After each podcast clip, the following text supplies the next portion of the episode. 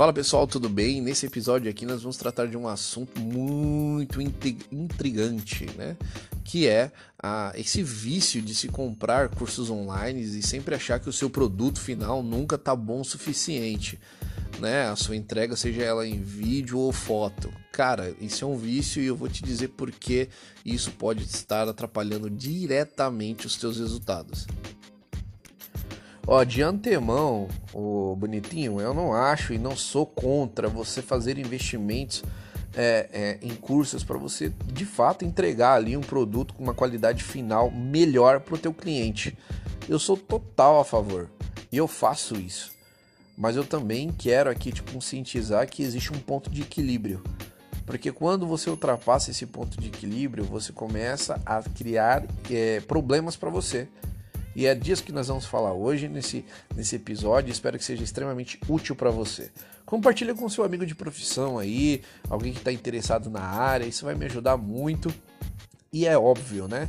É, eu quero seu feedback. Eu estou no Instagram lá, Rafa Starta com PH, o Starta é o Start com A no final. E eu, de verdade, eu vou abrir lá várias enquetes e eu gostaria muito que você participasse, beleza?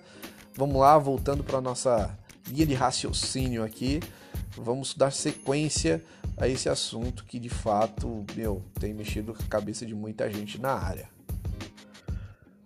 É, é, muito dessa noia começa quando você vai comprar o seu primeiro equipamento, a sua primeira câmera, e aí você quer saber das pessoas qual equipamento eu devo comprar, é, como eu começo, é, qual o melhor equipamento, é, quanto devo gastar relaxa, respira. E um conselho que eu te dou, conselho de alguém que já quebrou a cara em relação a isso, beleza? Comece com aquilo que você tem em suas mãos, seja recurso ou propriamente equipamento. Eu comecei com uma câmera emprestada, uma câmera de entrada assim antiga e deu certo. Então assim, relaxa, fica calmo. Extraia o melhor daquilo que você tem em suas mãos. Então começa aí. Vamos falar também sobre a parte dos cursos. Eu era viciado nisso e quando eu me descobri um viciadão nessa parada, eu comecei a perceber o quanto de oportunidade que eu estava jogando no lixo. Eu vou te contar. Tinha clientes que eu não tinha coragem de ir lá e apresentar o meu trabalho porque eu não tinha comprado determinado curso ou aplicado uma determinada técnica que eu tinha aprendido assistindo algum vídeo. Eu não ia falar com o cliente, simplesmente assim, simplesmente assim. Olha o, o nível que eu estava me sabotando, ao ponto de mexer nos meus resultados financeiros. É, lembrando que eu sempre defendo aqui que a, a nossa profissão, sim, ela é tão valiosa e, e, tão capaz de realizar sonhos quanto de um engenheiro, de um advogado, de um médico. Então é profissão. Nós estamos aqui também para ganhar dinheiro. Nós amamos o que nós fazemos, mas nós estamos aqui para realizar sonhos. Fechou? Minha visão sobre isso. Eu quero que você também adote essa visão, se fizer sentido para ti, né? Bom, é depois que eu entendi a, a, a bola de neve que isso estava virando, eu falei assim: meu, preciso me livrar dessa parada, cara. É, até alguns amigos meus que tinham a mesma noia, ou seja, os mesmos viciados ali, a turminha dos viciados ali, começaram a achar que eu tava meio doido e tal, começaram até querer questionar a qualidade dos meus trabalhos a partir daquele momento que eu tomei a decisão de não entrar mais nessa. E aí é, eu comecei a, a me destacar. Fui ganhando mais dinheiro, fui abrindo mais oportunidades, porque eu simplifiquei na minha vida a, a entrega do meu trabalho, pô. E isso é mágico. Uma vez que você entende que precisa equilibrar as coisas, tudo fica mais claro para você. Correto? Até fica mais motivador. Porque tem um problema que está enrustido nessa história toda aí, que ele fica ali no cantinho, mas ele vai mexendo com você, que é o desgaste emocional. Muitas pessoas abandonam a área por frustração, o que é péssimo. Ele fica tão frustrado com tudo isso, com com essa parada de equipamentos ser, ser, sendo lançados a todo momento, com valores astronômicos. É, aí ele olha para pessoas, amigos da profissão, que já estão até algum, an algum tempo já é, na frente ali, ele se compara, cria comparativo, enfim, vira uma zona na cabeça dele.